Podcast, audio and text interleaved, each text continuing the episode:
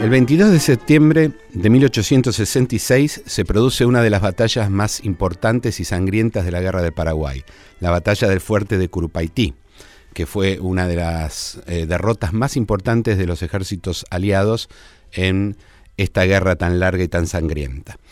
Eh, una de las eh, particularidades de esta batalla es que todavía se produce cuando el entusiasmo inicial por la guerra del Paraguay estaba todavía en un punto bastante alto. Por supuesto, la cantidad de muertos eh, por parte de la Argentina en esta batalla va a hacer que eso cambie. Y sobre todo, no solo los muertos en general, sino los muertos eh, más ilustres, los muertos más conocidos, porque una parte importante de la juventud eh, liberal de la ciudad de Buenos Aires había concurrido al llamado a las armas que había hecho en su momento el general Mitre. Dos de estos muertos ilustres es la historia que queremos contar. El primero de ellos es el hijo del vicepresidente, el señor Marcos Paz, vicepresidente en ejercicio de Bartolomé Mitre, ya que Bartolomé Mitre estaba al mando de las tropas en eh, Paraguay, eh, que muere en la carga de Corupaití, muere eh, durante esa carga es alcanzado por dos disparos y si bien logró sobrevivir a la batalla en sí, unos días después fallece.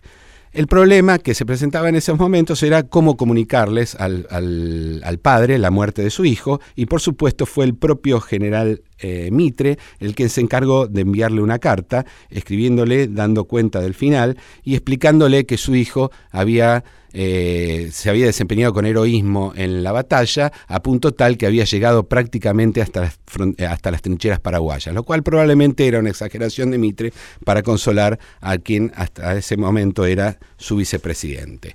El otro muerto ilustre entre los muchos muertos de ese día es por supuesto el hijo de quien, no del vicepresidente de Mitre, sino de quien va a suceder a Mitre, Domingo Fidel Sarmiento, también conocido como Dominguito. También él cargó en esa famosa eh, en ese famoso día. Eh, era un joven de 21 años para ese momento y en este caso no fueron disparos los que lo alcanzaron, sino eh, metralla de una bomba que lo mató igual que Aquiles, es decir, le cortó el tendón que se llama Aquiles por Aquiles y Dominguito murió desangrado. Eh, nuevamente eh, se, produce el problema de cómo comunicarles al padre que de esta muerte. En este momento eh, que Sarmiento estaba en misión diplomática en los Estados Unidos y quien toma en este caso la responsabilidad de comunicarse con él no es otro sino el futuro presidente Nicolás Avellaneda. Dos muertos de los muchos miles de muertos que tuvo el bando aliado en la batalla de Curupaití dos muertos en una de las guerras más importantes del Cono Sur en el siglo XIX. La guerra del Paraguay es sin duda la, guerra más importante que se haya librado entre naciones durante ese siglo. De eso es de lo que vamos a hablar en nuestro programa. De guerras, de guerra de Paraguay y cómo esa guerra es conmemorada por los argentinos.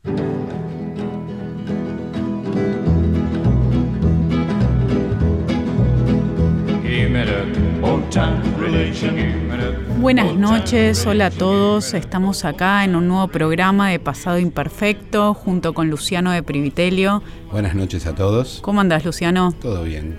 ¿Vos? Muy bien. Me alegro. Recibimos hoy a Carolina Carman y a Victoria Barata. Vamos a hablar sobre la guerra del Paraguay y algunas otras cosas más. Eh, bienvenidas. Gracias. Hola, gracias. Ambas historiadoras. Carolina, contanos un poco a qué te dedicas. Bueno, buenas noches. Muchas gracias por la invitación. Yo soy historiadora, soy docente y eh, directora del Museo Roca, que es uno de los 24 museos nacionales. Y estamos también junto a Victoria. Eh, hola a todos, sí, yo también soy historiadora, eh, soy docente en la Facultad de Filosofía y Letras y trabajo el tema de la guerra. Y estás por publicar tu libro sobre la guerra del Paraguay, ¿no? Sí, esperemos que ya en abril. Pronto, muy pronto.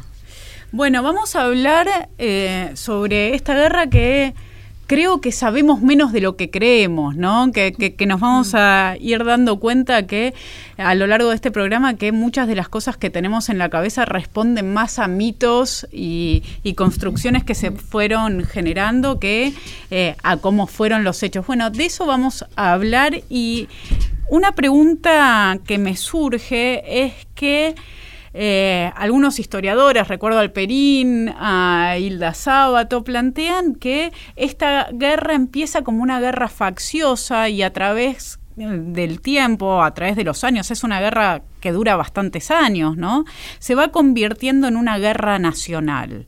Eh, un poco lo que me gustaría saber es qué opinan ustedes sobre eso y también, bueno, empezar a contarnos, ¿no? ¿Qué, qué pasaba? ¿Cómo se inició esta guerra? ¿Qué pasaba en Argentina? ¿Qué pasaba en Brasil? ¿Qué pasaba en Uruguay? ¿Qué pasaba en Paraguay?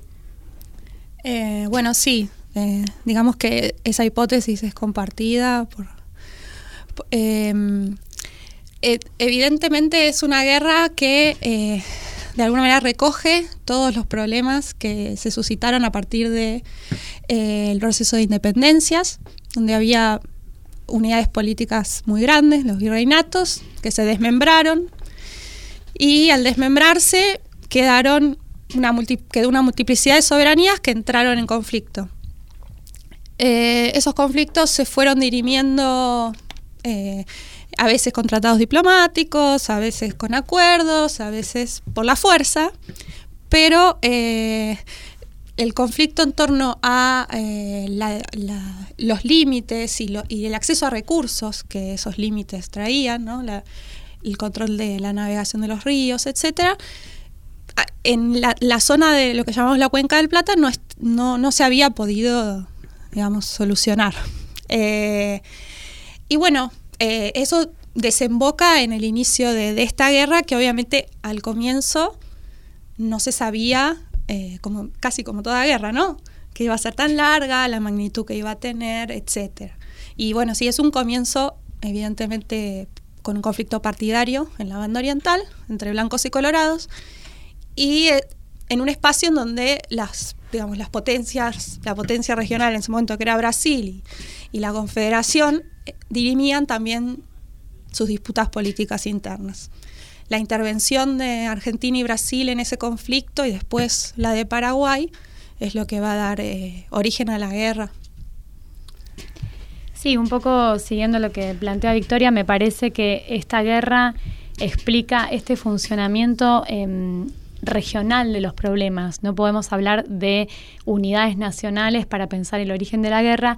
Sí, tal vez, no sé, Vicky, si estás de acuerdo con esto, al finalizar la guerra Em, se ha eh, concretado un proceso por el cual sí podemos empezar a pensar ya desde una lógica de estados nacionales y creo que eso tiene que ver con el propio proceso eh, histórico que implicó la guerra para todos los países eh, beligerantes. Una gran transformación en este sentido, ¿no? entran todavía naciones que se estaban construyendo y, y lo que vemos es que esta guerra ayuda a consolidar esas identidades nacionales y van a posibilitar en varios casos la construcción de estados nacionales más fuertes y sólidos después. ¿Qué, quiere decir exactamente que se inicia como una guerra facciosa? ¿no? Porque entiendo que para algunos puede ser claro el significado de eso, pero tal vez si explican un poquito mejor eh, para que se pueda entender qué quiere decir eso. Eh, sí, lo que, lo, que, lo que significa es que em, en la zona de la cuenca del Plata eh, las identidades partidarias o facciosas tenían una relevancia que pueden tener hoy, pero pero sobre todo tenía una relevancia, digamos, mucho mayor que lo que hoy tiene la identidad nacional. ¿Cuáles eran estas facciones, Victoria? Tenemos los federales y los liberales que vendrían a ser como una continuación de, los unitarios, por, para simplificarlo, en la confederación. Los blancos y los colorados, los colorados más afines al federalismo y los blancos eh, más afines al, al liberalismo.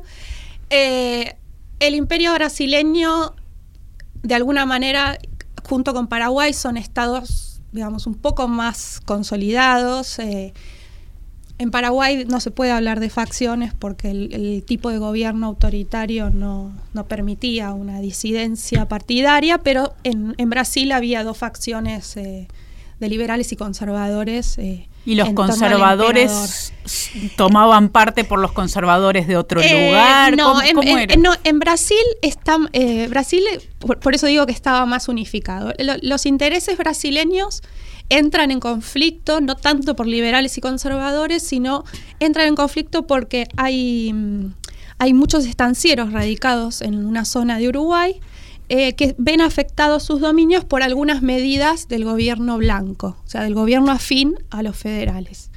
Eh, este conflicto de intereses de, sectores ganaderos, etcétera, muy importantes, no se puede solucionar por la vía diplomática y termina en, una, en la invasión de Brasil a la banda oriental.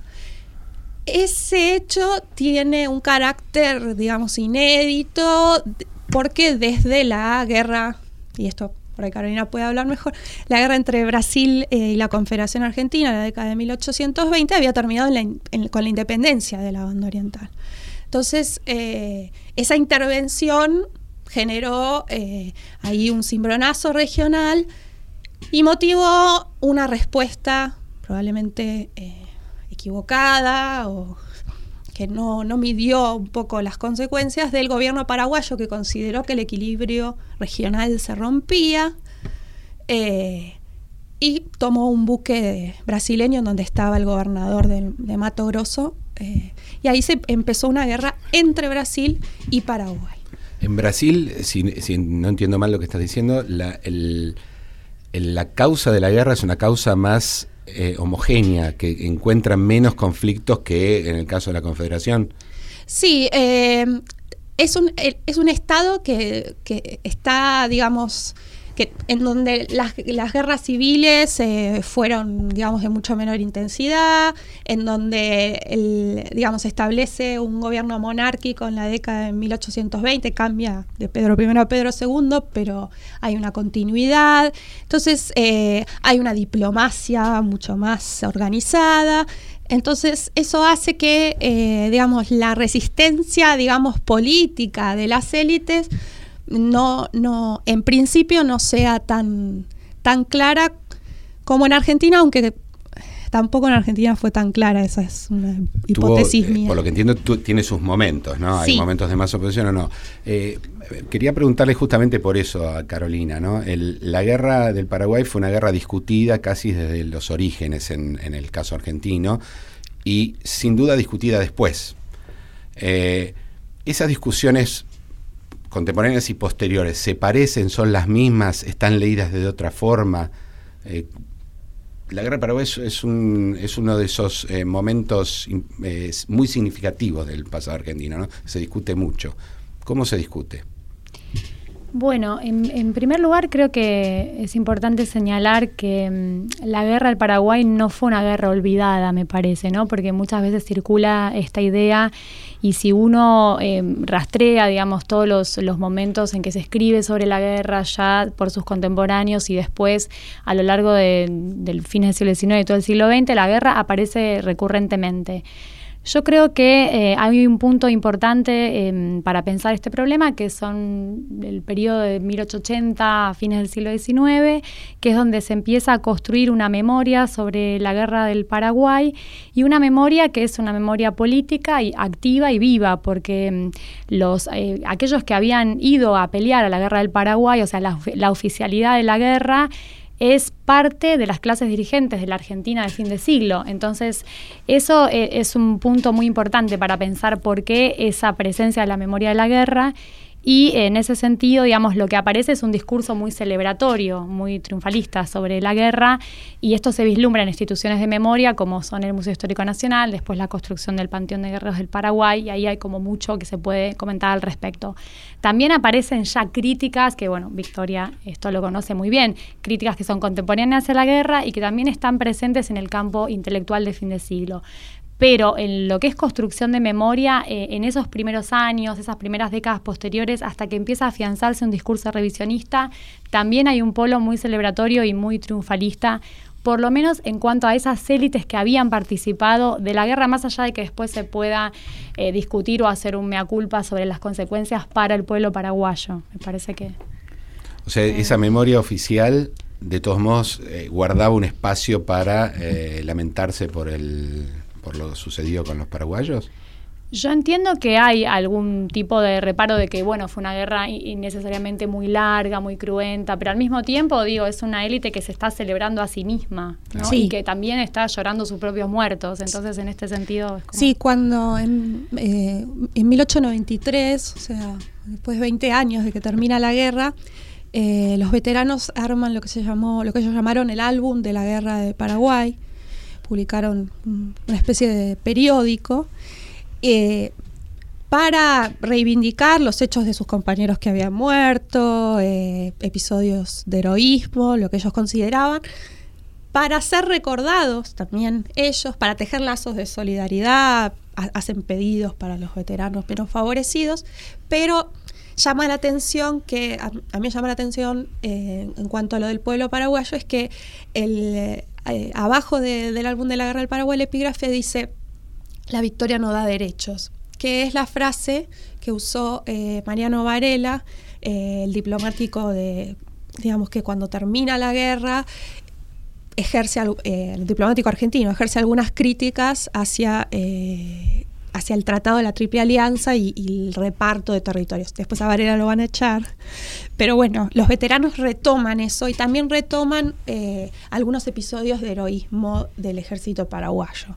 Entonces, por un lado, sienten la necesidad de ser recordados y de valorar, digamos, su gesta, lo que consideran una gesta, pero por otro lado, eh, matizan las, mm.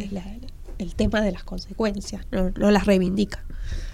Hay dos temas que mencionaban ustedes sobre los cuales me, volvería, me gustaría volver. Uno es el de la participación activa de parte de la élite y de hijos de la élite, que Quiero preguntarle si esto es una novedad frente a otras batallas o otras guerras que se habían dado en las décadas previas y por otro lado también me pregunto si en realidad la novedad no es que tenemos ahí unos algunos muertos célebres, ¿no? Rápidamente eh, de, de, hijos de personas que pertenecen a la élite. Y por otro lado también preguntarles sobre el reclutamiento de la guerra. Los que iban a luchar durante todos estos años, la guerra va desde 1860 hasta 1870, y no solo eso, y esto sí, creo que es menos conocido, es que entre 1869, que el ejército brasileño entra en Asunción, y 1876, o sea, durante siete años más, eh, parte del ejército argentino y también el brasileño ocuparon Paraguay. O sea que es una guerra que dura cinco o seis años, depende eh, si se toma el inicio de la banda oriental, y luego hay una y después tenemos la ocupación de lo que vamos a, conversar. Y eso cuando como investigadora te toca eh, participar en alguna actividad en Paraguay, ahí eh, esa visión regional te cambia un poco la mirada, ¿no? Como es que lo, vivió un país y lo sufrió un país. Que vamos a volver sobre esta parte de la ocupación, pero vuelvo a insistir un poco con la pregunta de qué pasa con quienes participaron activamente, quienes lucharon ahí, cómo fue el reclutamiento, qué si hubo diferencias a lo largo de los años. Yo creo que el reclutamiento, el tipo de reclutamiento me parece que da la pauta de que ya era un conflicto nacional y no partidario yo no ubico la dimensión nacional tanto al final de la guerra, sino a partir del reclutamiento. Para ponerlo, digamos, en números, aunque es difícil, digamos, las fuentes están complicadas, pero bueno, voy a citar a, Juan Carlos Garabaglia, que creo que todos podemos acordar en, en, la seriedad de sus trabajos. Él habla de aproximadamente 24.000 hombres reclutados en Argentina, en una Argentina que tenía 1.700.000 700.000 habitantes. Eh, esta dimensión, Francisco Gratioto, un historiador brasileño, habla de 30.000. Estamos entre un 1,3-4% y 1,7% de la población. Eh, es inédita. tiene dimensiones que tiene ningún dimensiones, conflicto anterior había tenido. No hay ningún conflicto anterior que lo haya tenido y los reclutados son de todas las provincias. ¿Cómo se hace ese reclutamiento? Bueno, en realidad es, y además es titánico porque hasta ese momento el ejército contaba con 6.000, o sea, de 6.000 a 24 o de 6.000 a 30. ¿No? El reclutamiento se hace a través de los eh, gobernadores y jefes eh, militares locales. Eh, a veces no necesita de la fuerza. Hay, esto tampoco se dice mucho, pero en Buenos Aires, Santa Fe, incluso en La Rioja, hay jóvenes que se entusiasmaron por ir a la guerra y fueron. Otros que tenían posibilidades económicas de mandar a alguien en su lugar. Y después sí, obviamente está toda la cuestión. Se hizo un llamado a todos los jóvenes sí, a partir de la prensa, de los mayores de 18 años, y después hay una cuestión, sí, de fuerza. Eh, digamos, la, la leva fue muy violenta y resistida porque, bueno, también la hacían jefes eh, que estaban ligados al unitarismo y todavía la identidad federal era, era algo bastante popular en algunas regiones del, país. Eh, lo que es, hay, bueno, se producen algunos desbandes, los, más conocidos son los Entre Ríos. Eh, a mi entender, creo que la historiografía en las últimas décadas, la revisionista, pero no solo la revisionista, se concentró exclusivamente en las resistencias. Y me parece que la historia es todo. Si una guerra dura cinco años, la ocupación dura siete, el reclutamiento es muy resistido, pero se juntan 24.000 hombres, 30.000, hay que explicar también los apoyos. Los apoyos. Carolina. Sí, pensaba respecto de tu pregunta, eh, esta cuestión de, bueno, si las élites han participado en otras guerras del pasado. Eh, claro que sí, y además las élites no solo participaron, sino que se formaron como tales en los procesos de militarización de la historia argentina.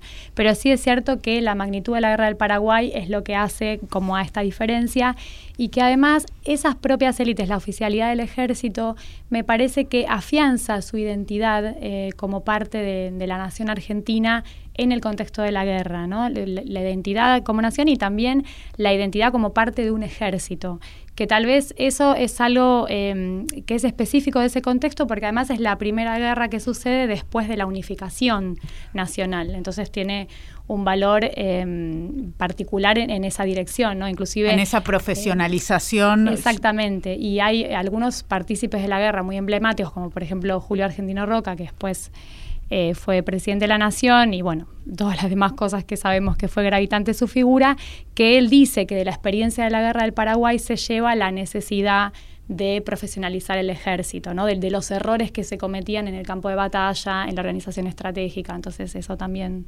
es importante como experiencia. Sí, entiendo que ah, después, sobre todo del combate de Curpaití, ¿no? donde mueren muchos de los eh, jóvenes de, la ciudad de Buenos Aires, eh, es un problema para Mitre, que Mitre tiene problemas por, eh, por él había vendido, él había hablado de una, de una guerra simple, sencilla, y así es como habían ido. A mí me gustaba mucho la idea de, de Victoria, porque sucede con muchas guerras, ¿no? Eh, los ejércitos van a guerras que no son a las que van a pelear finalmente, ¿no? Eso se dice siempre la Primera Guerra Mundial, ¿no? Desconocían a qué guerra estaban yendo y por eso iban con tanta alegría. Entiendo que es así que a Mitre le cuesta bastante después de Curupaití, ¿no? Tiene que pagar políticamente mucho. Sí, eh, sin duda para Argentina hay un antes y un después de Curupaití y también de la publicación del Tratado de la Triple Alianza, que eso es en el mismo año. O sea, a partir de mediados de 1866, para Argentina es un antes y un después. Eh, Mitre primero tiene, antes de Curupaití ya tiene una tarea muy difícil. El reclutamiento no solo adquirió dimensiones nacionales, sino que también hay una cuestión que en la experiencia de vivir en el frente, en el campamento, etcétera, el ejército aliado funcionaba como tal, Mitre era el jefe, pero en realidad estaba claramente dividido por naciones. Eso también es algo como que, tanto usar la resistencia bueno, pero cuando llegaron, ¿qué pasó? Y cuando llegaron pasó que los brasileños tenían su campamento, los orientales el suyo, eh, los argentinos el suyo. Para Mitre ¿Y cómo se llevaban entre naciones? No, bueno, eso eh, para Mitre fue muy difícil lograr que eh, los brasileños que tenían mejor preparación militar, que incluso en un momento llegaron eh, bajo su mando, eran el 70% del ejército aliado, que efectivamente siguieran sus órdenes. Había conflictos con la sanidad, eh, los hospitales brasileños estaban mejor equipados, había más médicos, los argentinos no daban abasto, los orientales no tenían hospitales, digamos, conflictos con el idioma, Em, entonces, el aliado eh, en ocasiones se volvía el tradicional rival que siempre, que siempre fue, digamos, eh, Brasil. Em, y bueno, eso a Mitre no, le fue fácil. pero después de Curupaití, que digamos es la batalla, la gran derrota aliada, en donde en, prácticamente siete horas mueren 4.000 soldados aliados, otros tantos quedan heridos y después muchos van a morir también. Eh, lo deja bastante desprestigiado porque la guerra se ha hecho muy larga, porque la guerra pasó a territorio paraguayo. Una cosa es una guerra que se justifica porque Paraguay invadió Corrientes y otra cosa es la guerra en Paraguay. Claro. ¿Qué sentido tiene? ¿Qué, se está haciendo en ese momento? Seguimos en breve, vamos a un corte. Estamos con Victoria Barata, que la escuchábamos recién, y también nos acompaña Carolina Carman en este programa de Pasado Imperfecto. Pasado Imperfecto, con Sabrina Agnechet y Luciano Di Pilitelio, por Nacional. Seguimos en Pasado Imperfecto por Nacional. Seguimos en el programa de hoy de Pasado Imperfecto. Nos acompañan Victoria Barata y Carolina Carman. Como siempre, Lucía Chediek en producción y Fernando Salvatori en la técnica. ¿Qué pasa con la guerra del Paraguay y los ingleses? ¿Fue algo todo digitado desde Gran Bretaña? Eso es un mito más argentino que el dulce de leche. Eh, em, Sería interesante saber cómo surge, porque efectivamente eh, quienes leímos sobre, sobre la guerra de Paraguay sabemos eso, pero ¿En qué momento Inglaterra aparece con ese protagonismo? ¿no? Porque la idea es esa, ¿no? Paraguay es una gran potencia que parece que le puede llegar a competir a Gran Bretaña, entonces Gran Bretaña se preocupa mucho y hay que destrozar a Paraguay y la guerra del Paraguay sucede.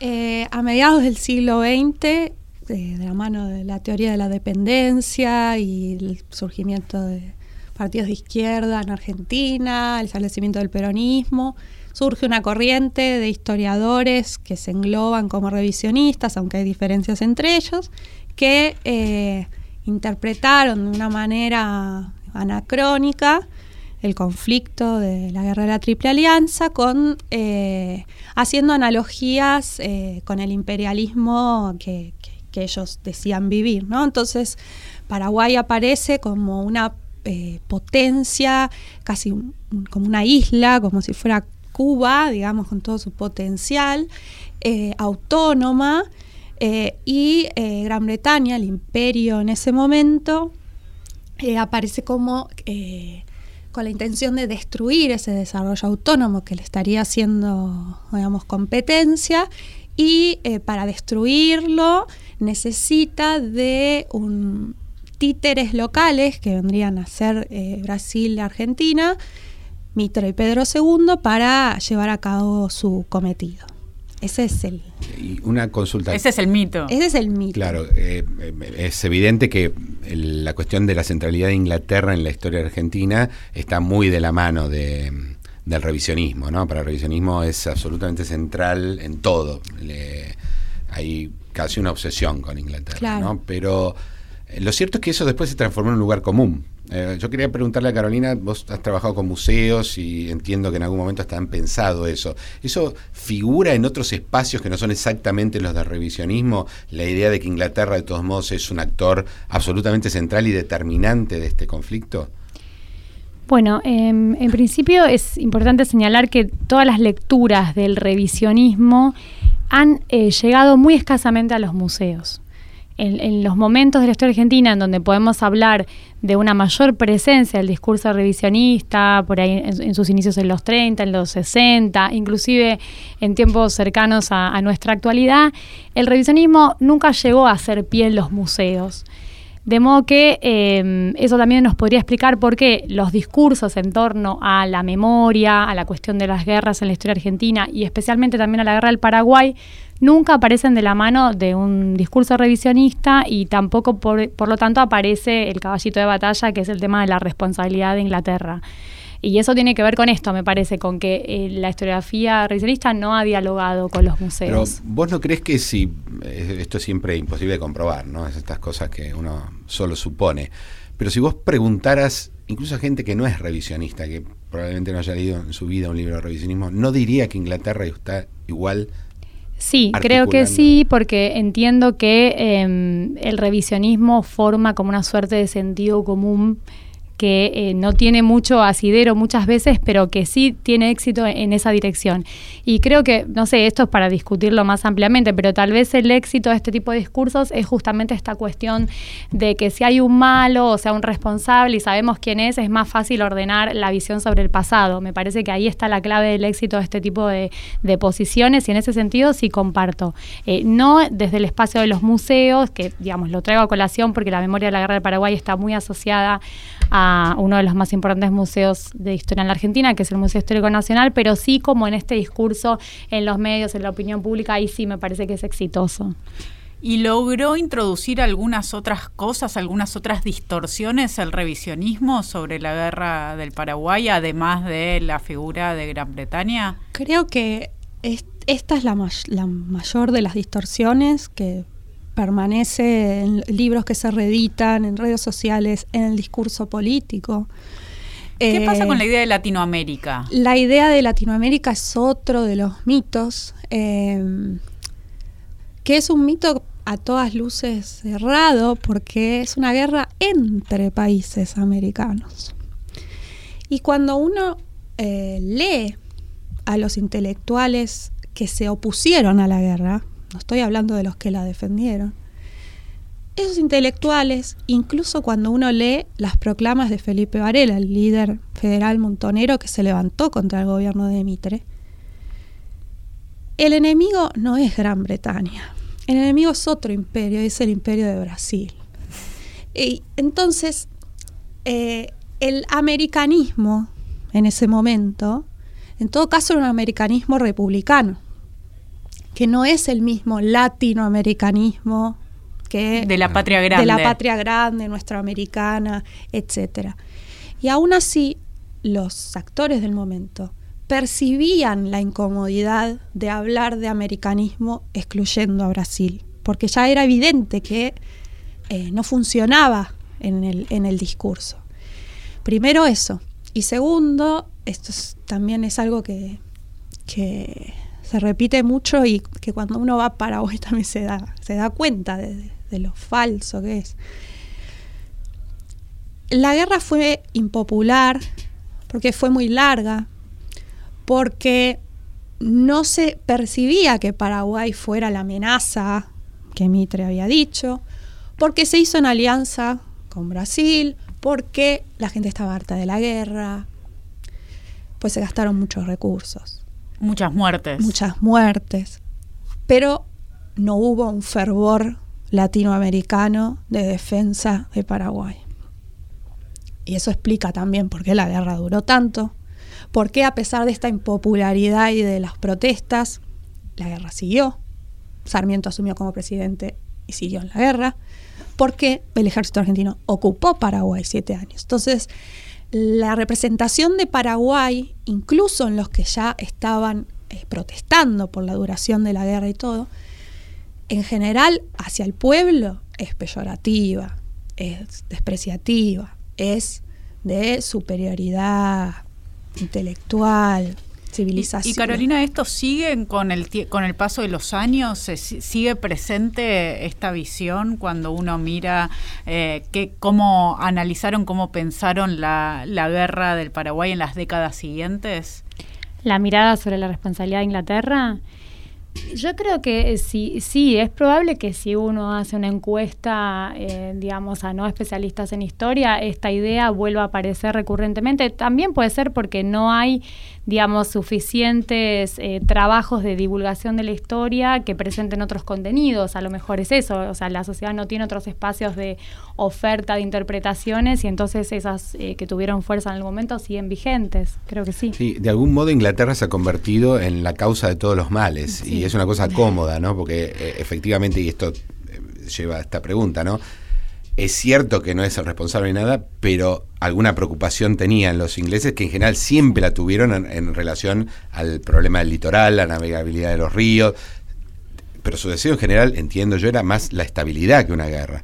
Sí, eh, primero lo, que hay que decir es que estas hipótesis de Gran Bretaña instigadora, fuera de la historiografía argentina, en la historiografía brasileña, paraguaya y de historiadores de Estados Unidos, etcétera, ya ha sido refutada hace décadas. No sigue presente en el imaginario, solo en el nuestro. y, y en eso coincido totalmente con Carolina. El problema es que acá no hay trabajos de divulgación. Lo que se sigue reeditando es el mismo libro de los 70, los 60, etcétera. Claro que uno puede analizar la incidencia de Gran Bretaña en el conflicto o en otro conflicto, etc. Lo que no va a encontrar es que sea determinante. Primero, porque sí, estoy totalmente de acuerdo con Luciano, si Gran Bretaña, como vamos a pensar que es un ente monolítico, que, no lo es. voluntad, ¿no? como si fuera tan simple, pero. Vamos a pensar si tiene algo, y desde la época de Rosas, y esto también Carolina lo sabe muy bien, eh, es asegurar la libre navegación de los ríos y es a favor de los estados más pequeños. De hecho, Gran Bretaña es fundamental, y ahí sí, en la guerra con Brasil al final para lograr garantizar la independencia de la banda oriental. Entonces... Para asegurar el comercio. Claro, en todo caso, eh, eso era coincidente con Paraguay e incluso el, el, plenipotenciario paraguayo al principio de la guerra declara que Gran Bretaña y Paraguay comparten esa voluntad de libre navegación de los ríos. Entonces, ahí ya hay un primer problema. Después está el mito de eh, Paraguay potencia autosuficiente. Hay un montón de trabajos y esto hay historiadores británicos, pero a mí me gusta siempre contar que muchos son de historiadores paraguayos, muy bien fundamentados, en donde muestran que Paraguay no era la potencia regional, eh, importaciones, exportaciones, ingresos del gobierno, etcétera, etcétera. Las, digamos, las capacidades regionales, como llaman los economistas, el 60% estaba concentrada por Brasil. Ni las de Argentina, Paraguay y Uruguay sumadas juntas llegaban a lo que concentraba Brasil. Se tuvo que construir a ese enemigo más allá de las realidades concretas que tenía, ¿no? Eh, después, no había un desarrollo industrial.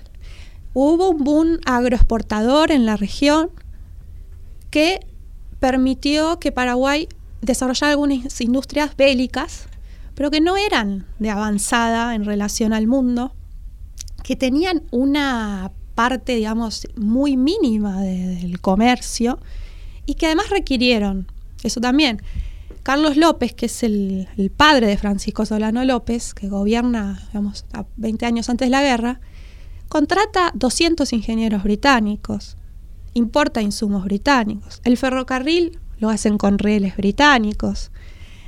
Eh, entonces, digamos, así como alguien puede decir, y es verdad, que Gran Bretaña vendió armas, como también vendieron Francia y Bélgica a los aliados durante la guerra, uno también podría decir que todo el arsenal militar que tenía Paraguay venía también, también de Inglaterra. Entonces, eh, otra, otra también hipótesis es el gobierno de Gaspar Rodríguez de Francia, anterior al de López, sí era una economía mucho más cerrada al mundo. ¿Por qué ahí Gran Bretaña no hizo la guerra? Entre comillas.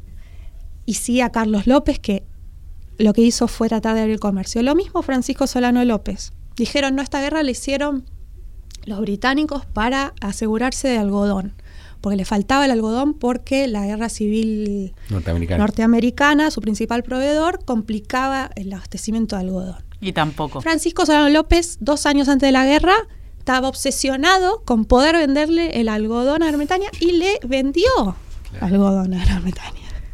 Tampoco pasaba por ahí. Eh, después, si uno mira las cifras, después las intrigas diplomáticas, etcétera, hay, hay como un personaje, digamos, que fue Edward Thornton, que es el plenipotenciario británico en Buenos Aires, que no le caían bien los López y está presente en los acuerdos, pero eso no es algo diferente a y la guerra no la puede y no es Gran Bretaña, ¿no? Es, un diplomático que no tiene internet, que no tiene, o sea, que tiene una comunicación muy compleja. que no puede hacer una guerra como la que vemos en la televisión hoy, no, otro, de los temas de los que se habla mucho durante la guerra eh, tiene que ver con los saqueos. ¿Qué pasó con los saqueos? ¿A qué nivel se dieron? ¿Cuál fue la intervención argentina en ese sentido? Em, el saqueo, digamos, más famoso es el saqueo a Asunción, cuando los aliados toman la ciudad el primero de enero de 1869. Todavía faltaba un año para poder matar a López. Es verdad que el ejército argentino, que en ese momento estaba al mando de Emilio Mitre, el hermano de Bartolomé, se queda como afuera, en principio, de ese saqueo, acampan en Trinidad, cerca de Asunción. ¿Asunción estaba vacía? Asunción cuando llegan estaba vacía porque eh, Francisco Solano López había ordenado evacuarla y ahí va a empezar lo que se llama la casa de López, digamos, es ir a seguirlo, es como una especie de via crucis en donde él se va escapando, mientras fusila a parte de la población, a parte de los oficiales, a su propio hermano, a algunas mujeres esposas de disidentes, por esas cosas también hay un mito en Argentina eh, que no exculpa del saqueo que cometieron los brasileños y también los argentinos, las violaciones, la quema de hospitales. Eh, pero Francisco Solano López a veces aparece como un héroe Popular, sí. Popular, que sí, está bien, tenía una realidad popular, pero digamos, la, parte más sanguinaria para con su propio pueblo en Argentina es poco conocida. Como que se puede aplicar ahí el, lo del final de la famosa obra de Tulio Alperín, ¿no? Eh, la, la política y la guerra se hacen una sola cosa y por lo tanto se vuelve particularmente violenta, ¿no? Eso sucede en general con, con los mitos de la historia argentina, ¿no? Eh, se suele recordar mucho el funcionamiento de Dorrego, pero no la cantidad de vidas que debe Dorrego, por ejemplo, que no son pocas, por cierto, ¿no? Y, no eran precisamente en combate. Eh, hay como una incomprensión de que la propia política se vuelve así y no hay nadie que quede excluido. Tampoco entiendo Solano López, por lo sí, que Sí, sí, y, además creo que, eh, que es, un, es como una visión que se acomoda, que, que rápidamente se acomoda a cuestiones más del presente, que hace analogías con, que, construye esas mitologías, esas cronologías de héroes, en donde entonces se perdona todo, se borra, digamos, la dimensión política, violenta de, algunos personajes. Eh, creo que pasa eso. No, que quería hacer un, deslizamiento a propósito del tema de los saqueos eh, para contar un poco cómo eh, las colecciones que forma el Museo Histórico Nacional para eh, crear su espacio de memoria de la guerra a fines del siglo XIX, en muchos casos provienen de objetos que son recogidos de los propios campos de batalla por eh, argentinos como por ejemplo Estanislao Ceballos, que fue bueno, una figura muy relevante de las élites de fin de siglo y que... ¿Qué tipo de cosas em, trajeron? Bueno, por ejemplo, Ceballos eh, eh, manda, escribe cartas al, primer director del Museo Histórico Nacional, Adolfo Carranza, donde le cuenta todas las cosas que le envía, que él recogió de los propios campos de batalla a inicios de la década del 70, cuando recorrió el Paraguay con Adolfo Medfessel, un dibujante, un artista plástico suizo, que fue a hacer tomas, ¿no? imágenes para publicar posteriormente sobre eh, las consecuencias de la guerra y cómo habían quedado esos espacios después de la guerra. Y bueno, trae eh, objetos, eh, kepis, armas, objetos que encuentra, incluso restos de huesos. Eh, que los trae directamente a la Argentina y los dona al Museo Histórico Nacional. Él también tenía su propio museo privado, con lo cual hay mucho de esto, ¿no? De el, saqueo también de, los objetos desperdigados. Aunque, no necesariamente lo muestren como resultado de un saqueo, lo que está diciendo que una parte del patrimonio del Museo Histórico Nacional, que es, entiendo quien más tiene sobre, sobre esta eh, guerra, viene de los saqueos. Claro, en rigor, bueno, eh, también e, esto es algo general, ¿no? Si pensamos los museos eh, más importantes del mundo, el Louvre, el Museo Británico, el Met, y, ningún museo narra de dónde salen las colecciones, ¿no? Y uno, bueno, puede empezar a preguntar de dónde surgen. Digo, hay esto de eh, los coleccionistas privados que donan patrimonio, que después se convierte en patrimonio público, pero los orígenes de esos patrimonios, bueno, uno los podría poner en discusión.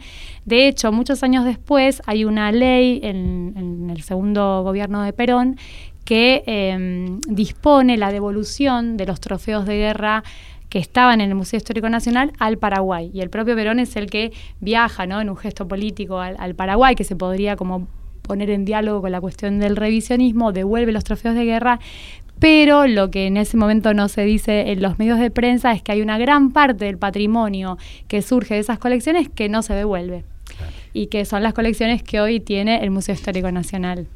Así que, bueno, la historia siempre tiene sus zonas complejas. Y una parte de la guerra del Paraguay de la que se habla menos y Victoria antes hizo referencia es el de la ocupación posterior, estos años en donde la Argentina y Brasil se quedaron gobernando.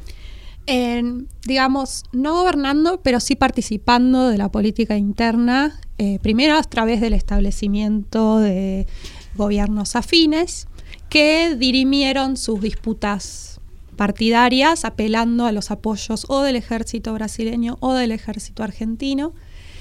Eh, Argentina lo que logra, a, pesar de tener una presencia militar menor, eh, logra imponer su constitución, pues la constitución paraguaya de 1870 es prácticamente calcada de la Argentina.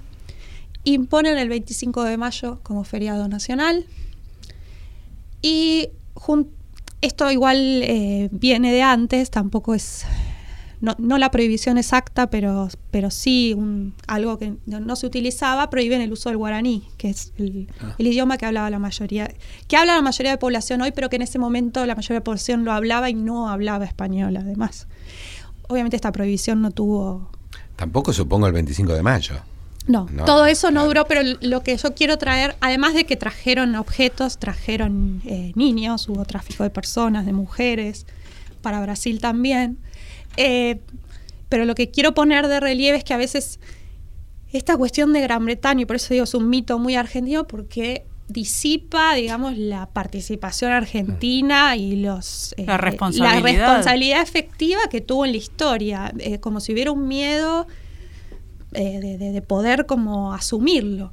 Y cuando uno va a Paraguay, eso es muy claro. Es probable que un paraguayo piense que si tiene que representarse el imperialismo, piense más en Brasil y Argentina que, en, Gran Bretaña. Y tiene todos los, todos los Uno tiene que pisar Paraguay como investigador de estos temas pidiendo disculpas. A veces hay que salir de las miradas eh, muy nacionalistas, locales, para poder poner en perspectiva eh, las cosas. Entonces ahí uno entiende, por eso también a veces esta hipótesis de Gran Bretaña eh, es como que genera, me genera un enojo particular porque me parece como que, digamos, pone la responsabilidad, más allá de, que uno pueda pensar de quién fue la responsabilidad. Decir que Gran Bretaña no hizo la guerra no implica eh, avalar la guerra.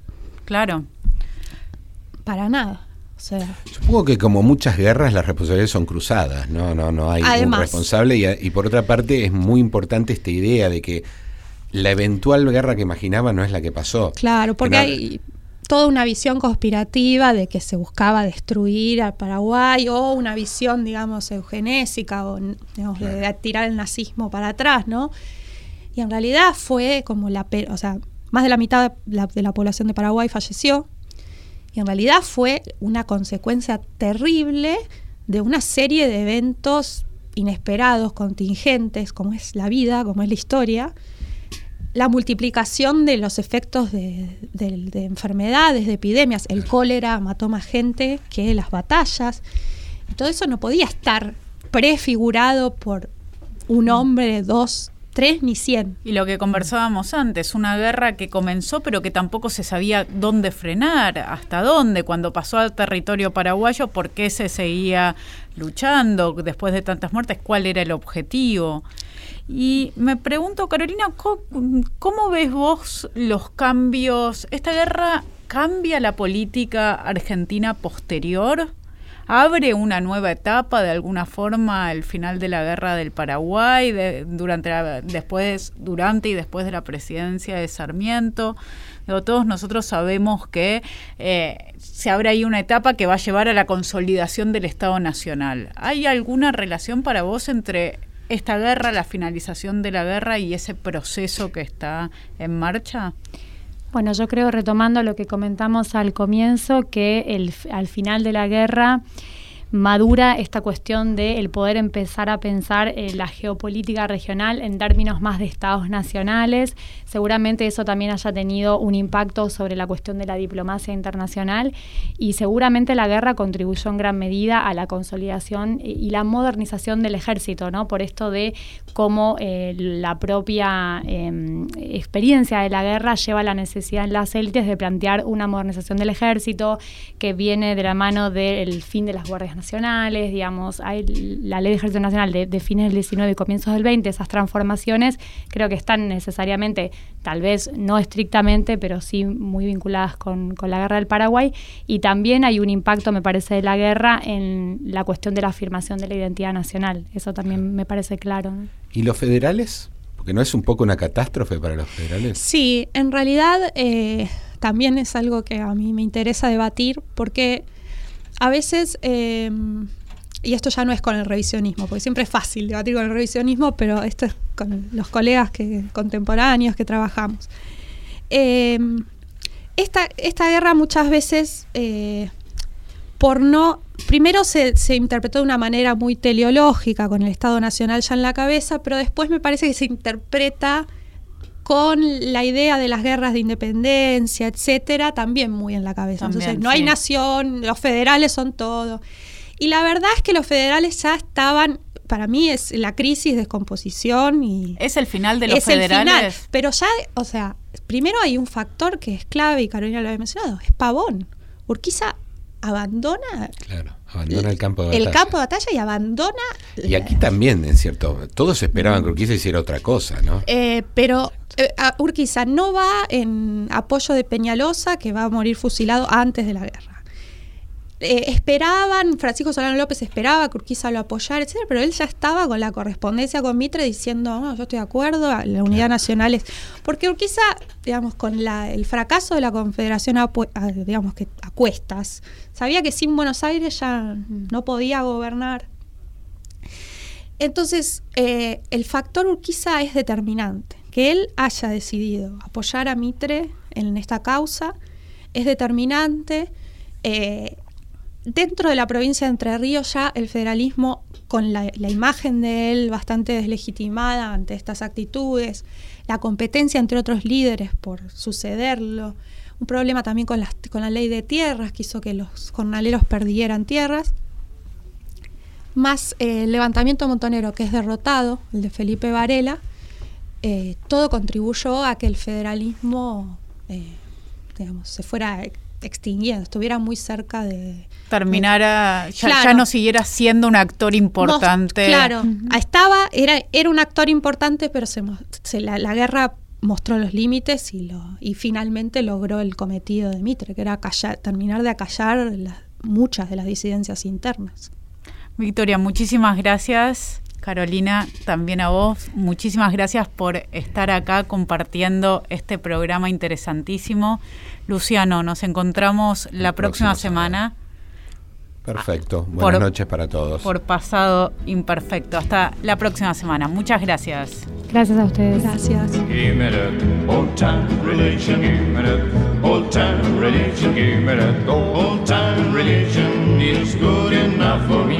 It was good for my dear mother, good for my dear mother, good for my dear mother, and it's good enough for me. Old time religion, give me that. Old time religion, give me that. Old time religion is good enough for me. It was good for dear father, good for dear father, good for dear father, and it's good enough for me. Old time